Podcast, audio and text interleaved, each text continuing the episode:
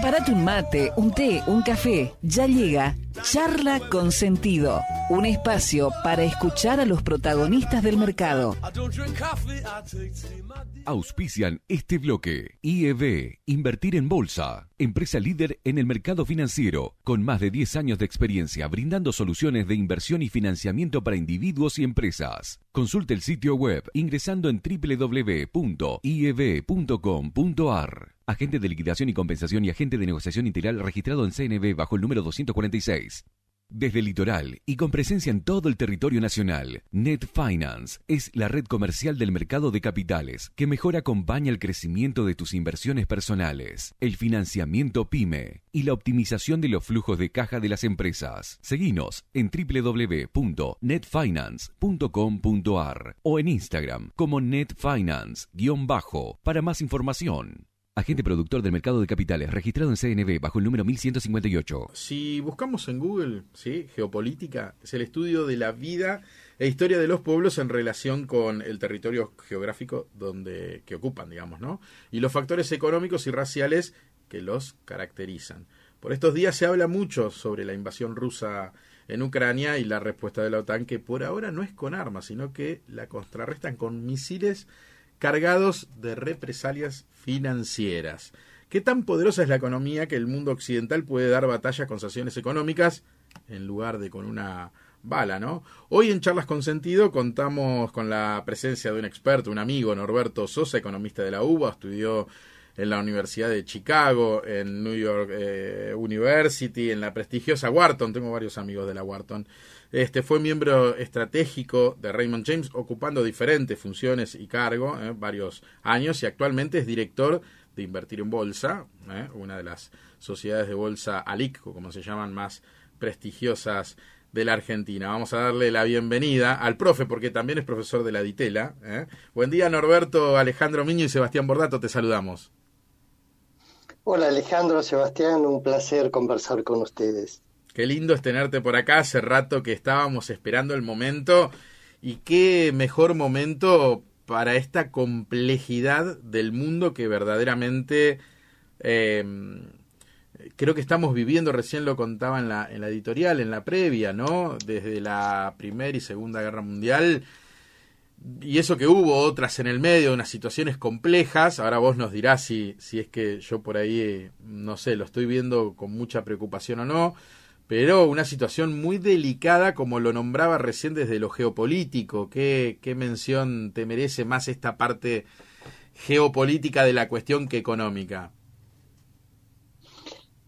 Mira, Sebastián, eh, no me atrevo a hablar desde el punto geopolítico como analista en ese terreno, sí te puedo hacer una interpretación desde el mundo de los mercados y financieros, eh, incluso eh, ya habiendo acumulado unos cuantos años y horas de vuelo en los mercados, recuerdo perfectamente el inicio de los 90, te digo más, los fines de los 80 con todo el surgimiento de los mercados emergentes, con Mar Mobius, Terry Mahoney, eh, todo lo que fue en aquel momento el consenso de Washington, eh, esas modas que se instalaron en Estados Unidos que si no eras global no existías, así que firmas prestigiosas tanto del mercado financiero como de la economía real comenzaron a, globalizarse, algunos en forma exitosa y otros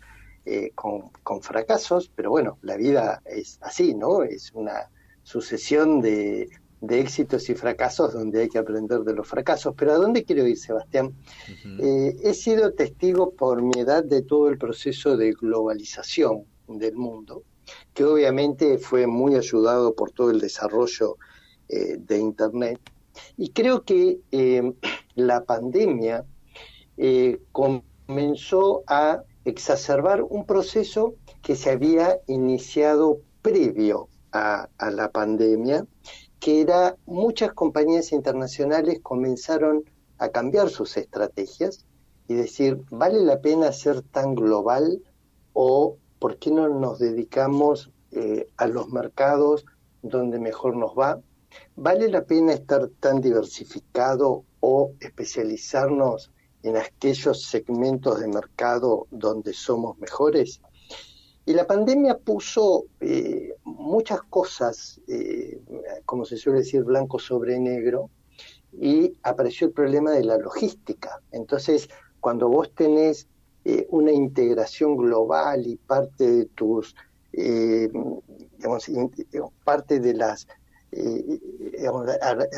por ejemplo, en la industria automotriz, autopartes en un lugar del mundo, en la industria eh, del hardware, con los eh, microchips en, la otra punta del mundo y los problemas de logística, todo eso hizo un replanteo a, las empresas y creo que este, pego toda esta vuelta, Sebastián, porque creo que este evento bélico termina de exacerbar este proceso y eh, ayer en el discurso de Biden eh, estaba ahí en la asamblea el CEO de Intel prometiendo una tremenda inversión en territorio norteamericano, ya no más en China o fuera de los Estados Unidos, ¿no? Entonces, eh, desde el punto de vista económico y financiero, eh, sin duda, Sebastián, estamos en una redefinición del mundo. No digo que se terminó la globalización, pero claramente mientras que los geopolíticos hablan de que se terminó eh, el estado gendarme de Estados Unidos, movilizando tropas a todo el mundo. Desde el punto de vista económico, indudablemente hay una redefinición del mundo. Eh, Norberto, ¿qué tal? Buen día. Eh, gracias por, por tener estos minutos con nosotros.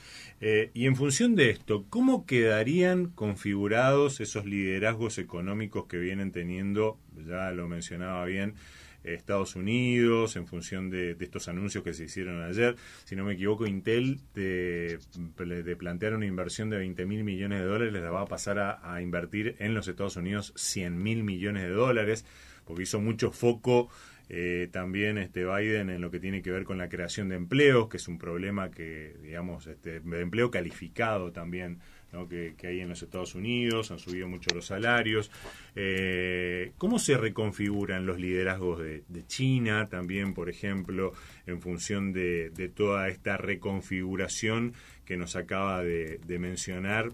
Eh, muy en caliente, ¿no? A lo mejor sin la posibilidad de decir, bueno, esto va a terminar de, tal manera, pero eh, hasta acá, ¿hacia qué apunta todo esto en función de esa experiencia con la que usted cuenta?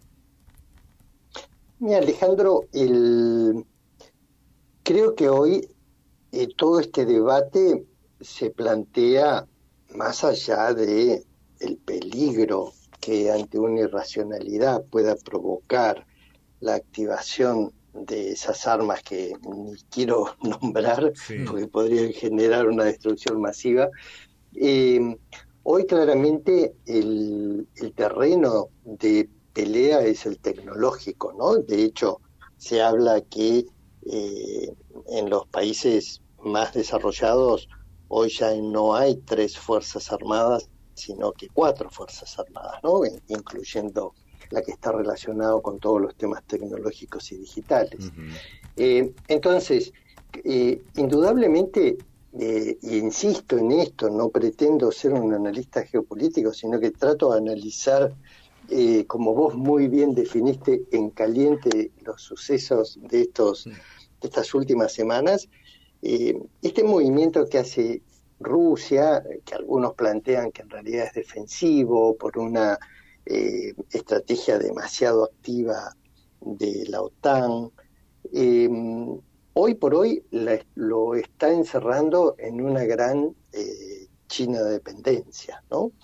porque para poder seguir transaccionando con el mundo va eh, a necesitar indudablemente triangular por China. Entonces, es como que se instalan dos eh, grandes eh, líderes, que en realidad esto ya está instalado, pero insisto, los procesos que estamos viendo en los últimos años lo único que hace es exacerbar tendencias que ya venían generándose. entonces, indudablemente es como que eh, se transforma en, en, un segmento del mundo donde hace muchos años que no vemos tan unida Europa con Estados Unidos. Eh, y por otro lado, vemos una Rusia dependiendo de China, con Japón acercándose a esta unión de, Estados Unidos y de Europa, con una situación tan compleja para Australia, ¿no? Porque Australia es el país donde está una de las terceras, una de, eh, de las tres bases de superinteligencia y de comunicaciones que tiene Estados Unidos y que por otro lado tiene a China como su, es el gran proveedor de China a, eh, Australia, ¿no? Entonces está en ese balance tan delicado. Entonces, indudablemente hay eh, como dos bloques que se van definiendo y em, lo que va a determinar cuál de estos bloques gana es el desarrollo tecnológico, ¿no? Y por eso em, todo este análisis profundo que se hace de eh, de los chips, de cuáles son los eh, de mayor desarrollo y entonces comenzar a tener el acceso a los chips o microchips como uno de los factores más estratégicos en esta definición de quién domina el mundo.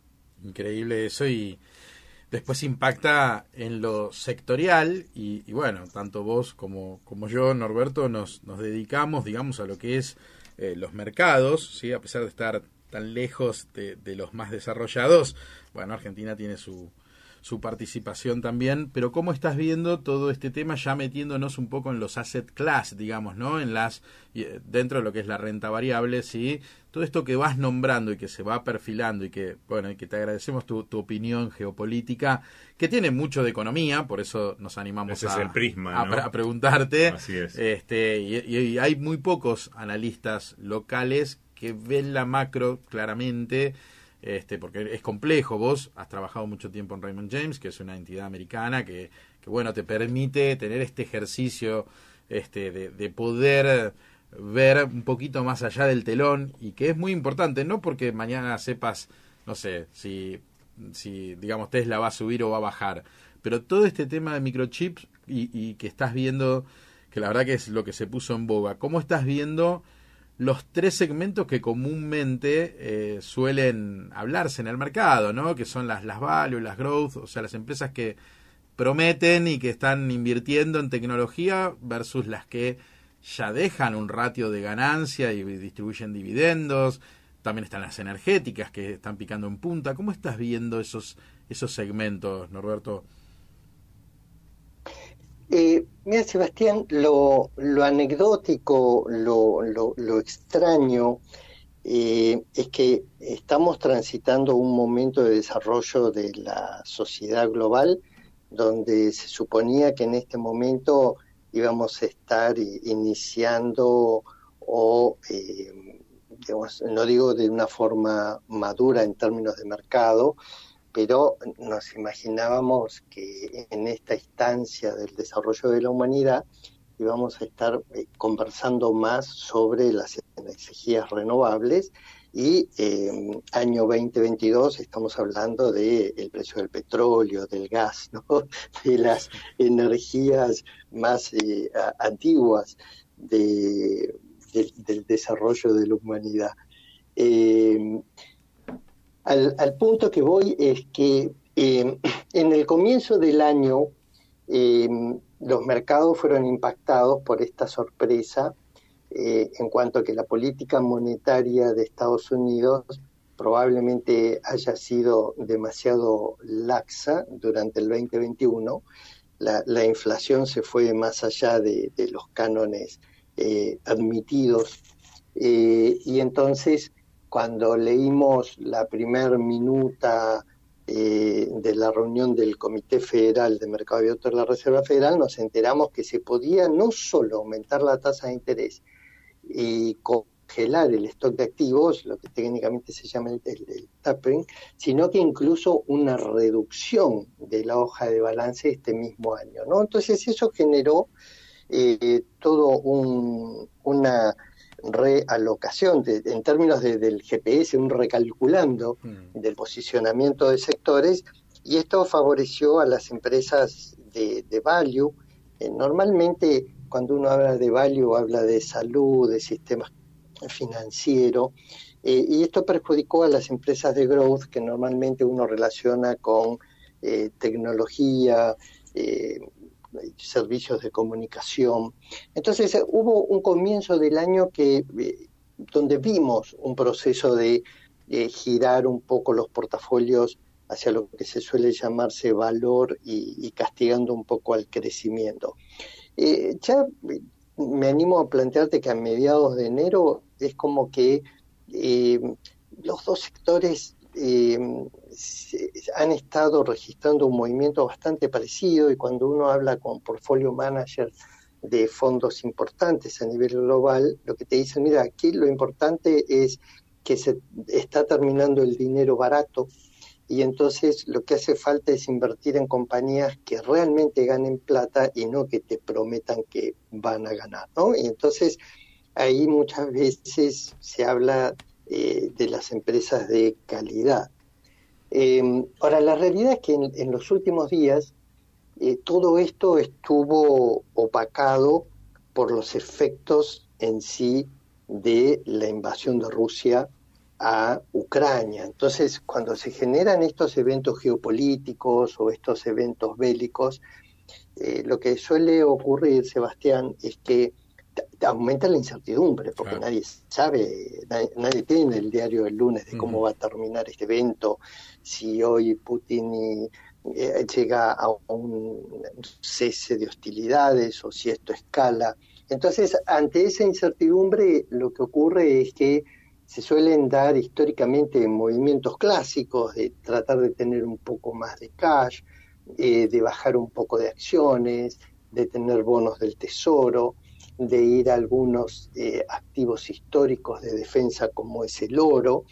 Eh, y, en, y, en, ese contexto donde vos tenés a uno de los principales productores del mundo de palladium como es Rusia, sumando la Ucrania tenés efectos eh, en, el, en, la energía por el lado del petróleo y del gas. Entonces, eso te genera un impacto en una serie de precios que indudablemente en el corto plazo el sector estrella es el sector energético, ¿no?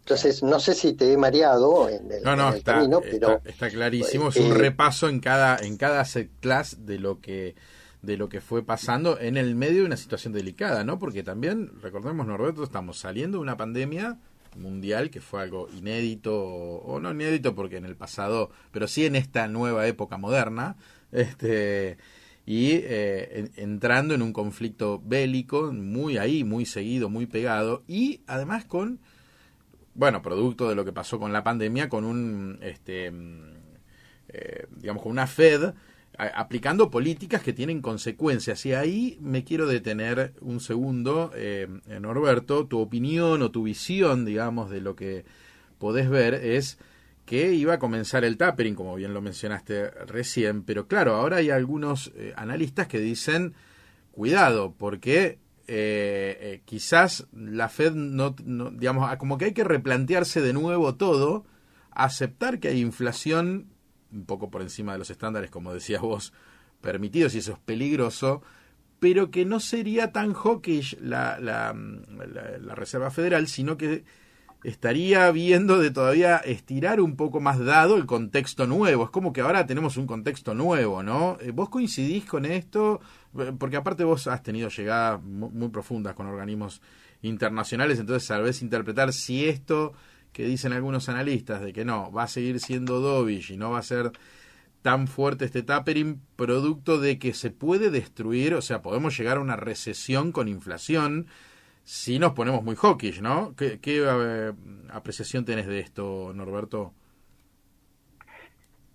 Está muy bien el punto que plantea Sebastián, porque hay veces que eh, los analistas es como que entran en algunas competencias que, que son difíciles de entender, ¿no? Cuando eh, hace pocas semanas parecía que había una competencia de quién era el que estimaba la mayor cantidad de suba de tasas, ¿no? Que, si eran cinco, si eran seis, no, yo digo siete, y ahora es como que se dieron vuelta completamente y están diciendo, ¿no? Entonces uno dice, eh, qué, poco serio es este, este análisis. Entonces, digamos, vamos a, los temas eh, con los cuales podemos bajar nuestro nivel de, error. Mira, hay un objetivo, hay un, la economía norteamericana tiene muchos indicadores de precios.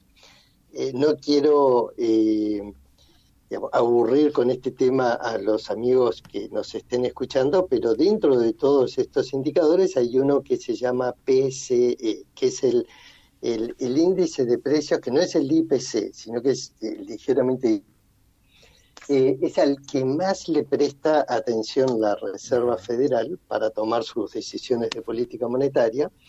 Y ese indicador, cuando le sacas eh, alimentos y energía, que son las componentes que le dan más volatilidad, en la última medición dio 5,2, cuando el objetivo de largo plazo es que esté en 2, quiere decir que está en más del doble.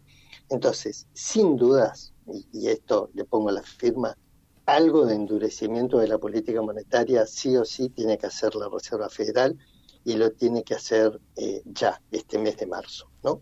Entonces, eh, indudablemente eh, algo tiene que hacer. Esta es la primera conclusión. La segunda conclusión es qué herramientas tiene la Reserva Federal para endurecer su política monetaria y me gusta usar mucho la palabra morigerar, disminuir la inflación. Tiene como herramientas la tasa de interés y además, si me permiten la licencia, la cantidad de dinero, que, que se establece por el nivel de stock de activos de la hoja de balance. Entonces, lo que es un poco loco es que con este nivel de inflación, la Fed todavía esté expandiendo su hoja de balance. Entonces, lo que debería estar haciendo en marzo es dejar de expandir, si bien ha desacelerado esa expansión desde noviembre, pero debería dejar de expandir. Entonces, las dos eh, noticias que podemos escuchar en, eh, en, la reunión de marzo es que haya una suba de tasas, eh, en principio previo al inicio de la invasión de Rusia se hablaba de medio punto, hoy eh, podría ser que esa suba sea un poco más tibia, que sea de un cuarto de punto, es decir, 25 puntos básicos, y algún comentario con respecto a la expansión de la hoja de balances debería haber. Eh, lo más razonable sería que la Fed dé una señal clara de cuándo se deja de expandir. Previo a esta eh, a este conflicto bélico se hablaba que a partir de marzo se dejaba de expandir, quizás ahora esto se extiende un poco más, pero es un tema de unos meses más, unos meses menos, pero eh, tiene que haber en el cortísimo plazo una primer suba de la tasa y una clara señal que la Reserva Federal eh, deja de expandir. Y esto, Sebastián, por algo muy importante, que es que históricamente la Reserva Federal, y sobre todo con Alan Greenspan y en parte con Ben Bernanke, tenía una gran herramienta que era la de la palabra. El solo hecho de que Alan Greenspan dijese, puedo llegar a un... Es decir, hablaba de exuberancia, cambiaba todo. Es decir, sin necesidad de tomar una medida concreta de política, hablaba y corregía los mercados. Y esto es lo que perdió Jerome Powell y esto es lo que necesita recuperar. ¿no? Entonces, eh, los tres elementos necesarios de movimiento de la Reserva Federal son, si no sube algo la tasa en marzo, la credibilidad de Jerome Powell se derrite completamente. Si no da una clara señal con respecto a la hoja de balances, también. Y el gran desafío de reconstituir valor en la palabra de Jerome Powell. Eh, fue muy elogioso anoche Biden con la Fed. ¿No? Eh, a propósito de, su, de la política planteada para, a lo largo de la pandemia y como que digamos también expresándole su confianza en que las medidas que se pueden llegar a, adoptar, porque entiendo, Norberto, de que también en estos días va a haber un par de, eventos importantes relacionados con la FED, ¿no? Bueno, claro, eh, hay un evento muy significativo que es cada seis meses el titular de la Reserva Federal tiene que ir a ambas cámaras, entre hoy y mañana tiene que ir a exponer a, la Cámara Baja y al Senado para plantear el estado de situación de la economía y para plantear cómo es el, futuro de la economía, eh, con lo cual obviamente eh, el mercado va a estar, si bien va a tener un ojo en lo que ocurre con Ucrania, el otro ojo va a estar eh, o el otro oído va a estar este, dedicado a, al discurso de Jerome Powell en el, en el Congreso y tratando de leer entre líneas, ¿no? Claro. Em, parte de lo que va a hablar ya se sabe, porque el viernes la Reserva Federal publicó un reporte muy extenso donde justamente habla del tema inflación. La Reserva Federal está preocupada porque la inflación no solo se está generando en los bienes, sino que también en servicios. Entonces, todas esas excusas de los cuellos de botella se explican más en el mundo de los bienes, pero no tanto del lado de los servicios. Eh, los aumentos de precios del lado de servicios está relacionado con la falta de eh, mano de obra en Estados Unidos. Por eso ayer también Biden eh, dio una señal que de pronto va a haber un poco más de flexibilidad en el ingreso de trabajadores a Estados Unidos. Em, también justamente eh, se señala estos problemas de cuello de botella, que el conflicto bélico va a, no sé si a complicar, pero por lo menos va a alargar en el tiempo el proceso de normalización. Y por otro lado también eh, tenemos el, el, problema de los precios de los commodities, que eso, eh, este conflicto bélico exacerba, ¿no? Entonces, indudablemente, eh, yo, eh, Sebastián, yo mm. planteo la situación de la Reserva Federal con la siguiente analogía. ¿Viste cuando uno está viendo una de esas películas donde hay un especialista que quiere desactivar una bomba y está con sus herramientas Bien, viendo a ver qué cable corta?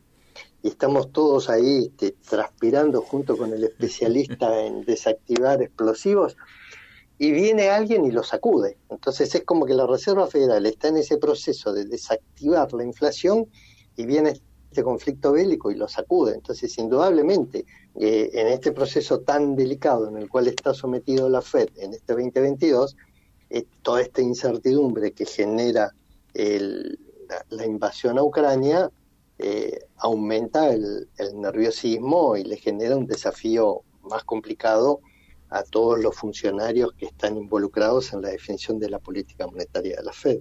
Qué importante, igual todos, eh, cómo fue evolucionando todo el posguerra, ¿no? Y, al principio, en la, cortita editorial que hice con la creación de ciertos organismos, ¿no? Que nos pueden gustar más o menos y que ellos mismos fueron aprendiendo, porque son parte de la geopolítica, cada uno de ellos. Este, pero bueno, la Reserva Federal en, particular, que digamos depende de, de Estados Unidos, porque este no es un organismo, digamos, multilateral, ni mucho menos. Eh, pero qué importante es la política monetaria en los mercados. Y no puedo no preguntarte algo, estamos hablando con Norberto Sosa, director de Invertir eh, en Bolsa, eh, el tema de las criptomonedas, digo, pero atado, ligado más al tema digamos, político, económico, ¿no? o sea, no se puede hacer política monetaria con, supongamos, con una criptomoneda. Sin embargo, sí se podría hacer monedas digitales, que es otra cosa, ¿no? Donde vos puedas controlar la emisión y demás, lo mismo que se hace con el billete. Eh, vos le ves a las, a las cripto, te, te llevé a otro plano, pero porque también tiene que ver con los cambios tecnológicos que, que están sucediendo a lo largo de los últimos años. ¿Crees que los países pueden ir hacia, que, está en peligro el sistema financiero tradicional y que se podría ir a un mundo más de cripto o a simplemente tecnificar más lo que ya existe, que son dos mundos distintos, ¿no? No sé si, se entiende un poco la pregunta, Norberto, a lo que quiero ir. eh, en cuanto a la moneda como patrón y el dólar particularmente como resguardo de valor, ¿no? Sí, mira, Sebastián, no soy un especialista en ese tema, eh, con lo cual no, no, no, me gusta hablar sobre aquellos temas que, que no tengo robustez técnica. Eh, lo que sí te planteo que indudablemente es un, un terreno nuevo que uno lo puede avisorar desde distintos ejes, ¿no? Em, desde el punto de vista transaccional, desde el punto de vista de reserva de valor. Eh, ahí por eso tenemos que ver hacia dónde estamos apuntando en el desarrollo de, eh, estas nuevas eh, alternativas eh, tecnológicas. quiero insistir en este punto, ¿no? De, qué estamos hablando? ¿De un nuevo esquema de reserva de valor? De un nuevo esquema transaccional de las dos cosas.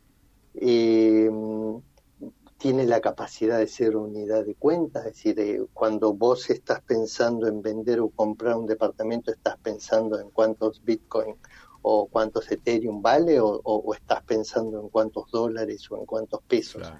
Eh, creo que todavía para poder decir que, una, que un criptoactivo ¿eh? Yo, no sé si hablar de criptomoneda. Eh, me gusta más aquellos analistas que hablan de criptoactivo como una nueva clase de activo, ¿no? Claro. Porque para hablar de para hablar de moneda eh, hay que sacarse el sombrero, es decir, para que un activo sea moneda tiene que cumplir toda una serie de características. Y a esto, por, por eso yo por ahora lo clasificaría más, y perdón para los que son especialistas del tema si se ofenden, lo, lo, clasificaría más como un criptoactivo que por ahora eh, representa a nivel global, según tengo entendido, menos de lo que pesa el, el oro en los mercados. ¿no?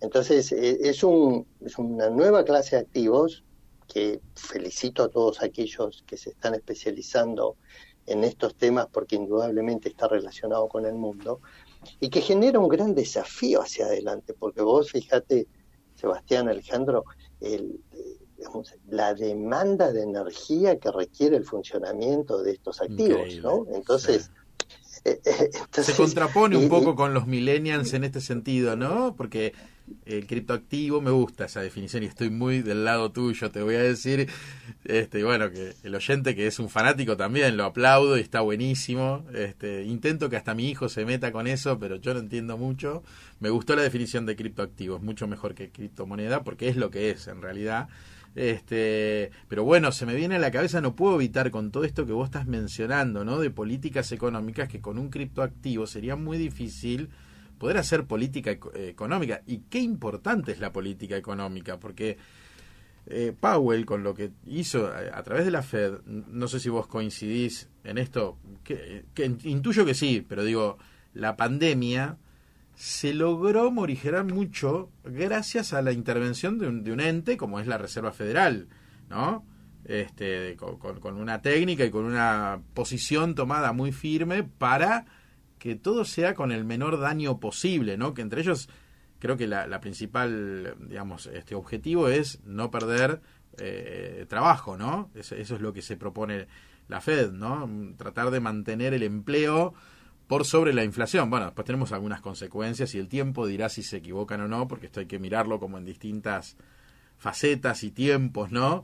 Pero, pero qué importante es eso y bueno, ¿Qué lugar se le dará a, las cripto, a los criptoactivos? Habrá que, habrá que verlo y, bueno, te agradecemos también la opinión en eso. Si ven, eh, digamos, sabemos que igual invertir en bolsa está muy involucrado y, lo mira, porque bueno, es un asset class más, ¿no? Para, para invertirlo. Yo lo hablaba más desde el lado geopolítico, desde el lado los estados pueden tener criptoactivos como moneda bueno es una gran pregunta que quizás no la vamos a poder responder acá pero Norberto te saco un poco ya te llevé por todos lados por el por el plano te llevamos con el plano global y sabemos que tenés una reunión ahora en un ratito simplemente algunas pinceladas de Argentina em, mientras estábamos viendo que Netflix Disney y, la Warner se suman al boicot a Rusia ¿eh? para debilitar a Putin. Pero bueno, nos alejamos un poco de eso para ir eh, hacia el tema tarifas y FMI. ¿Cómo estás siguiendo este tema y, qué opinión, opinión, te merece y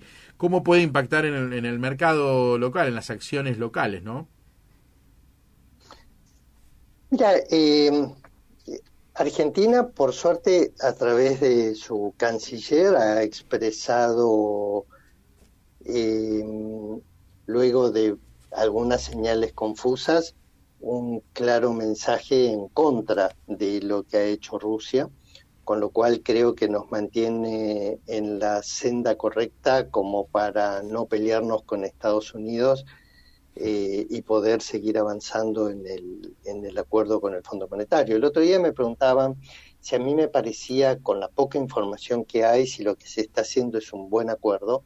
Y yo sigo insistiendo que el mejor acuerdo es que exista algún acuerdo, ¿no? Es decir, lo peor que nos pueda pasar en esta en esta situación en la que está en la Argentina de gran deterioro social y económico, lo peor que nos puede pasar es este, desordenar más la situación económica y social enemistando ¿no? con los organismos multilaterales. Entonces, yo creo que acá el, aspecto muy importante, y en ese sentido eh, estoy de acuerdo con esta insistencia que ha tenido el ministro de Economía de avanzar eh, con el acuerdo con el fondo, pese a todas las piedras que se le ha puesto dentro del mismo oficialismo, es eh, la necesidad de llegar a un acuerdo. Entonces, eh, este, este, es el primer punto. El, segundo punto es, ¿el acuerdo al cual se llegue es el acuerdo que necesita la Argentina? Bueno, por, lo que ha trascendido por ese borrador que dio vueltas,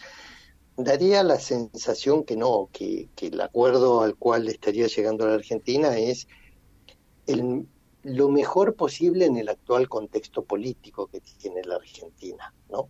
Pero ya eso es, eh, no, no quiero ser, mm. en, en, esta mañana de, del inicio de una semana laboral corta, no, no quiero ser tira malas ondas, ¿no? Es decir, pero eh, eh, yo rescataría esto. Lo importante es la alta probabilidad de ir a un acuerdo y que si bien ese acuerdo no es el, el óptimo, pero por lo menos eh, nos permite seguir en, en, una relación ordenada con los organismos y no caer en lo que se llama el proceso de arrears con el fondo, es decir, de atrasos, de demoras, que en este mundo ya tan complicado nos provocaría más desafíos en cómo financiar nuestras exportaciones y con todas las restricciones que el mismo Banco Central ya genera, ¿no? Entonces, no sé si, si te contesté o si querés que te precise no, no, está eh, claro un comentario más hacia algún activo en particular. Un no acuerdo, estamos en el horno y fuera de todo, creo que eso es lo que quedó claro. Y un posible acuerdo, bueno, para poder ver qué impacto tiene en cada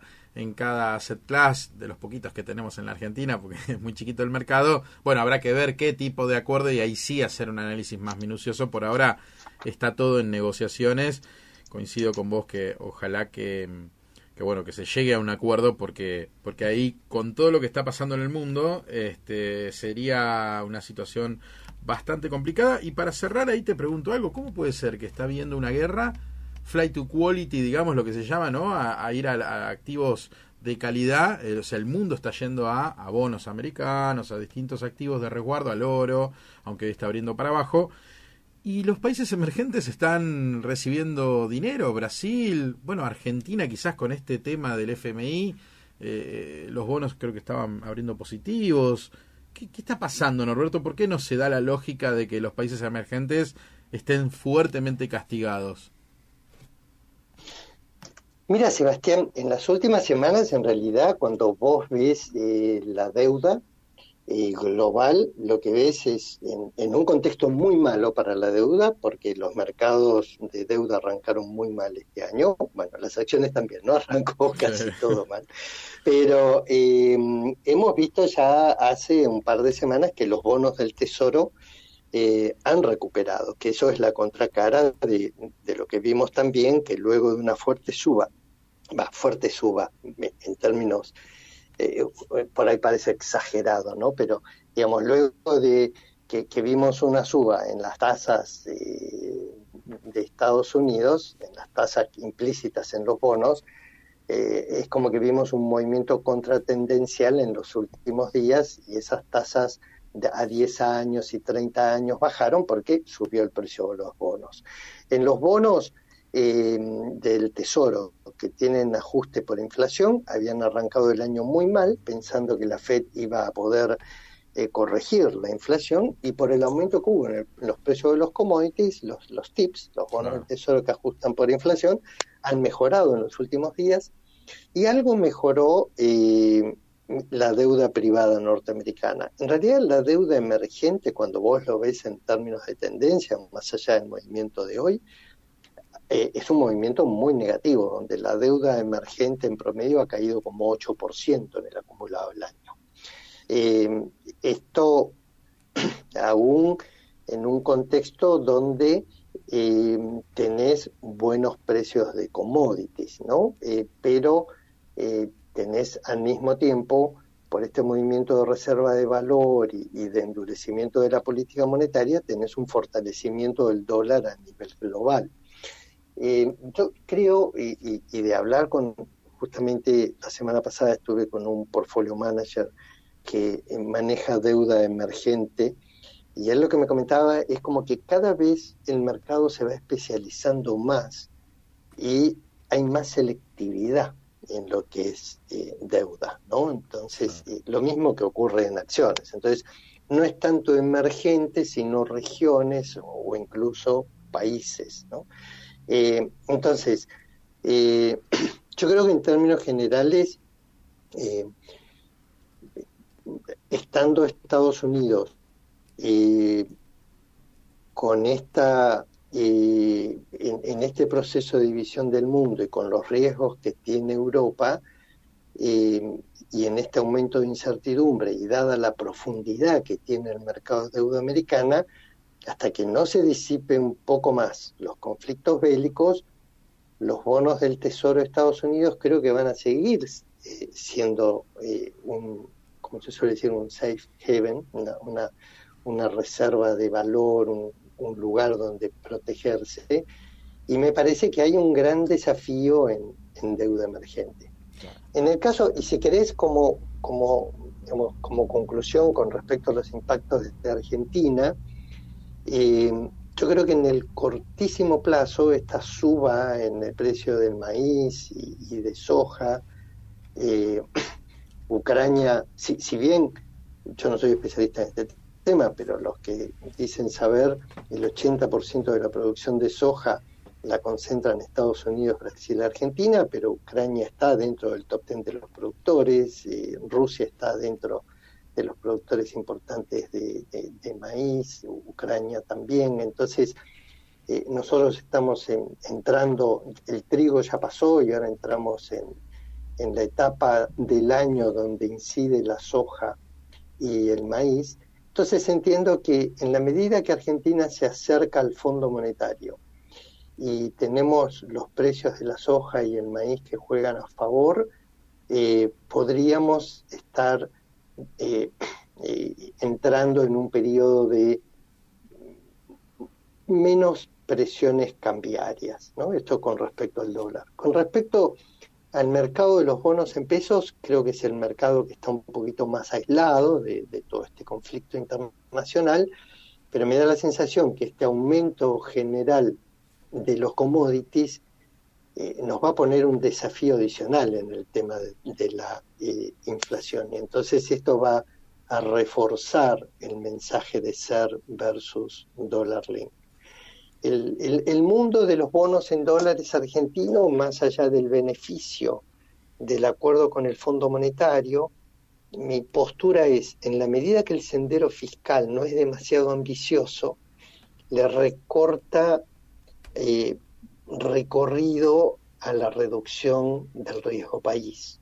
Y, en un contexto medio complejo para la deuda, para la deuda emergente, me parece que ahí eh, es el asset class que está desafiado en el corto plazo.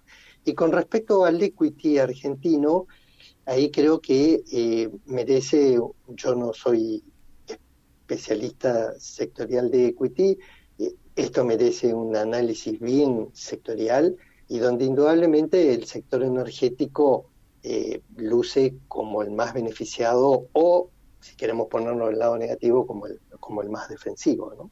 Claro, sí, paradójicamente con un gobierno que siempre castigó por eh, justamente, bueno, hoy, hoy el FMI está actuando como ancla, eh, logrando que el gobierno que tiene una determinada ideología, no importa cuál, este no es un programa que, de, de ideologías políticas, pero sí claramente tiene una política económica que deteriora a las empresas energéticas porque pisa la tarifa en general, digamos, es, el, modus operandi que tiene el gobierno, eh, este gobierno en particular, eh, y bueno, ahora pareciera que estarían recuperando gracias a estos equilibrios que por suerte existen, este, Norberto, eh, donde hay entidades a las cuales dependemos, y bueno, nos vamos ahí ayornando un poquito, por más que, que querramos ser un poquito rebeldes, a veces nos ponen en vereda si es que queremos formar parte del mundo, ¿no? Y, y, bueno, en ese, en eso estamos hace como 60, 70 años, ¿no, Norberto? Que, que somos la tercera alternativa, que combatiendo el capital y que, pero que después volvemos. Bueno, qué lío que es Argentina,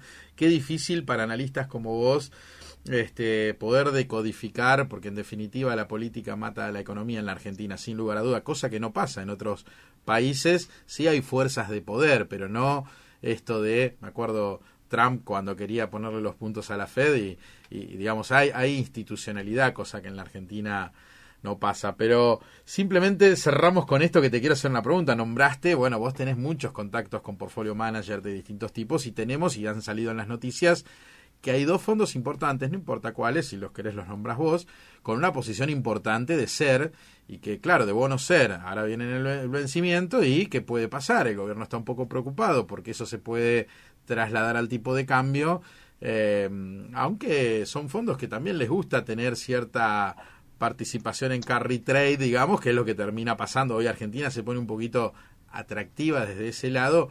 ¿Cuál es tu visión? Porque sé que tenés muy buena llegada con algunos de ellos.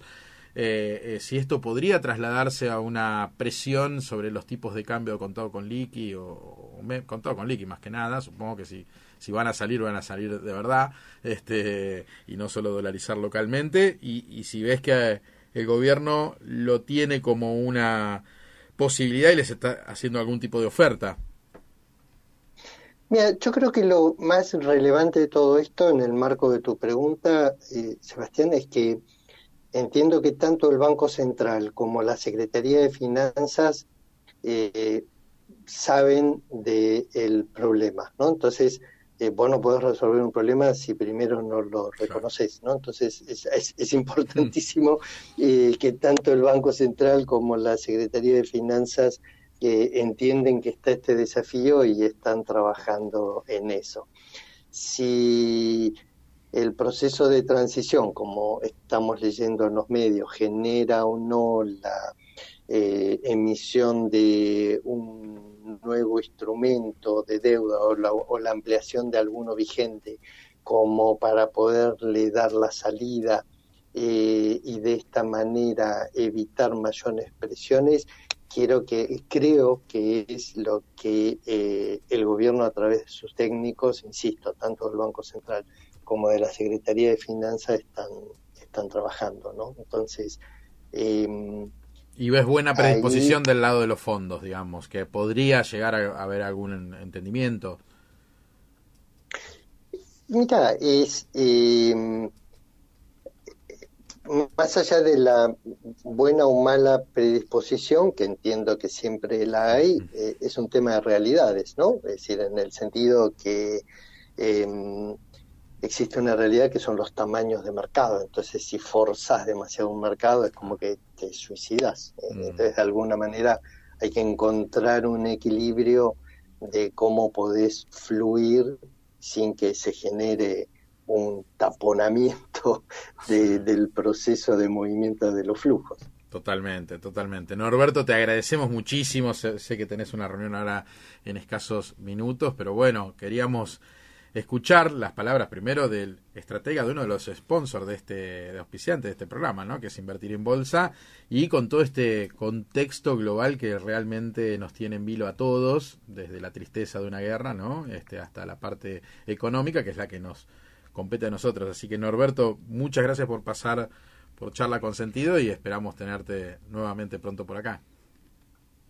Bueno, eh, yo cierro agradeciéndoles eh, realmente a ustedes la invitación y felicitándolos por esta actividad. Me parece, eh, la verdad que una iniciativa excelente para entender y difundir que si bien a veces el mercado es percibido como timba, la realidad es que hay muchas horas de análisis eh, y que el dinero eh, que se administra eh, llega a determinados activos no por caprichos, sino por toda una serie de, razonamientos y hay mucha gente que, que estudió, que se dedica a eso y entonces lo importante es evitar estos mesías, como hemos visto hace poco, ¿no? que te prometen ganancias espectaculares, y lo que hay que hacer es, a la hora de eh, hacer más eficiente el rendimiento de nuestros ahorros o cuando eh, tenemos necesidades de financiamiento o cuando tenemos excesos transitorios de dinero, eh, consultar a personas como vos, Sebastián, que sos un idóneo en el mercado de capitales, ¿no? Entonces, eh, me parece eh, muy importante esta actividad de difusión de los mercados, así que te agradezco nuevamente que me hayas invitado y los felicito por esta actividad. Gracias, Norberto. Justo hicimos un programa completo el pasado, creo que fue, ¿no? Sí. Eh, hablando de los falsos mesías y sin querer digamos, eso es un delito lo que está pasando y están dando explicaciones en la CNB. Coincido con vos, Norberto, que por lo menos tenemos que saber diferenciarnos, los que estamos de un lado y los que están del otro, lamentablemente, que le hacen mucho daño a una sociedad que trata de creer en algo mesiánico, ¿no? En algo, es, es un poco psicológico lo que le pasa a la sociedad, por eso cae. Nos contaba Alejandro Kowalczuk, el, el jefe de portfolios de Argenfans, eh, justamente la vez pasada, que este, un psicólogo le, nombraba esto, ¿no? Como era Ale que... De que quien caía, digamos, en la trampa pensaba que era más vivo que la persona que, se, le ofrecía el negocio, ¿no? Tremendo. Pero bueno, acá es otro mercado, otro estudio, otros conocimientos, así que nada, agradecerte Norberto que pasa por acá por Charlas con Sentido. Un abrazo grande. ¿eh? Un abrazo para ustedes también. Igualmente, hasta luego.